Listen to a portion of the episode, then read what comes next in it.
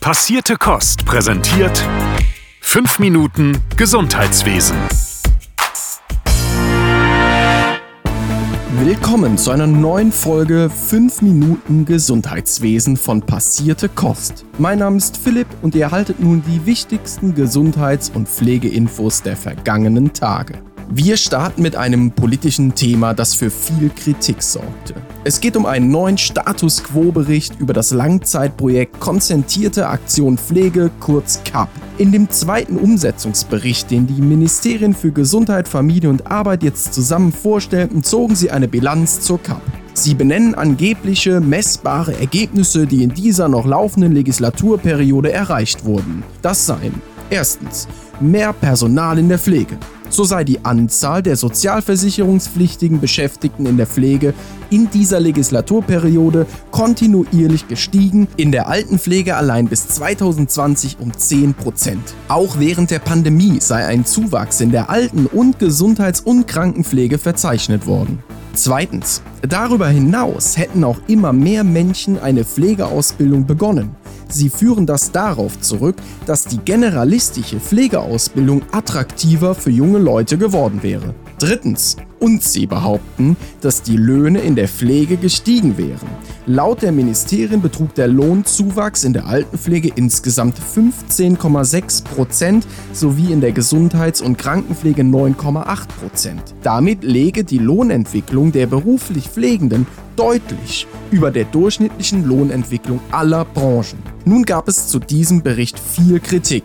Der Deutsche Pflegerat betitelt seine Pressemitteilung dazu mit Schulterklopfen hilft genauso wenig wie Klatschen. So gelten die Regelungen zur Tarifentlohnung erst in einem Jahr und über Lohnhöhen werde sowieso geschwiegen. Außerdem seien nur Versprechungen für die Zukunft getätigt worden. Personalbemessungen in der stationären Langzeitpflege sind erst ab Mitte 2023 vorgesehen. Für die ambulante Pflege fehlen sie gänzlich. Christine Vogler, die Präsidentin des Deutschen Pflegerats, sagt, der wirkliche Reformwille fehlt. Die Veränderungen sind allesamt halbherzig und bei den Pflegenden ist fast nichts angekommen. So hat der Deutsche Pflegerat gemeinsam mit der Deutschen Krankenhausgesellschaft und Verdi mit einem Vorschlag namens Pflegepersonalregelung PPR 2.0 eine Interimslösung zur Personalbemessung in Krankenhäusern vorgelegt.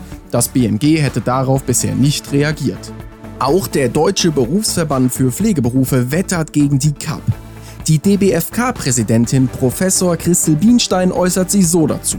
Rückblickend war die CAP vor allem ein Beschäftigungsprogramm für Vertreterinnen und Vertretern von Verbänden und Mitarbeitende in den Ministerien. Es fehlt nicht an Einsicht, sondern es mangelt am politischen Willen zur Durchsetzung von Veränderungen. So würde der Bericht eine schöne, heile Welt suggerieren, aber nicht die Realität abbilden. Die Kritik an der Bundesregierung kann man verstehen. Umso wichtiger ist es, dass die nächste Regierung es besser macht. Was die genauen Pläne der Parteien für die Pflege sind, hat der DBFK analysiert.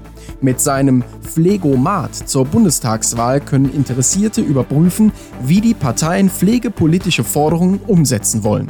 So hat der DBFK bei den demokratischen Parteien, die im Bundestag vertreten sind, Forderungen eingereicht und die Parteien aufgefordert, sich dazu zu positionieren. Die Parteien konnten sich äußern, wie sie die Forderungen umsetzen wollen oder warum sie Forderungen ablehnen.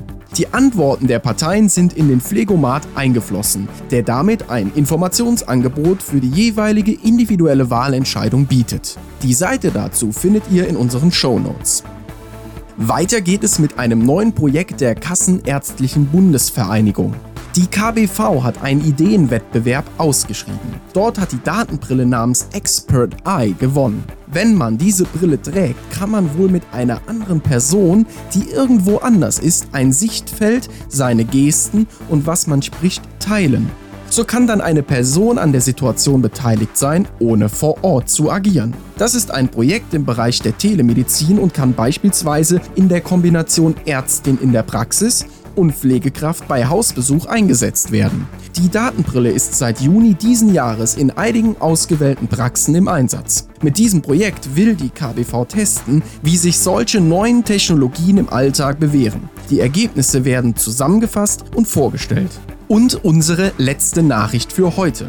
Die Corona-Impfquote beim nichtärztlichen Praxispersonal, also MTAs, Pflegekräfte, Assistentinnen und Assistenten, liegt bei 90,4 Prozent. Das zeigt eine aktuelle Umfrage des Zentralinstituts der Kassenärztlichen Versorgung, kurz ZI. Doch leider rechnen die Ärztinnen und Ärzte damit, dass rund 50 Prozent der in ärztlichen Praxen lagernde Covid-19-Impfstoffe zu verfallen drohen. Besonders betroffen seien die Vektorimpfstoffe der Hersteller AstraZeneca und Johnson Johnson. Hier liegt der Anteil der voraussichtlich in den nächsten zwei Wochen nicht mehr verimpfbaren Dosen nach Einschätzung der Arztpraxen bei rund 15 bis 20 Prozent. Eine Lösung, die das ZI dringend empfiehlt, seien Einzeldosen. Es sei aktuell nicht mehr möglich, sechs oder mehr Personen für eine Impfung zu gewinnen.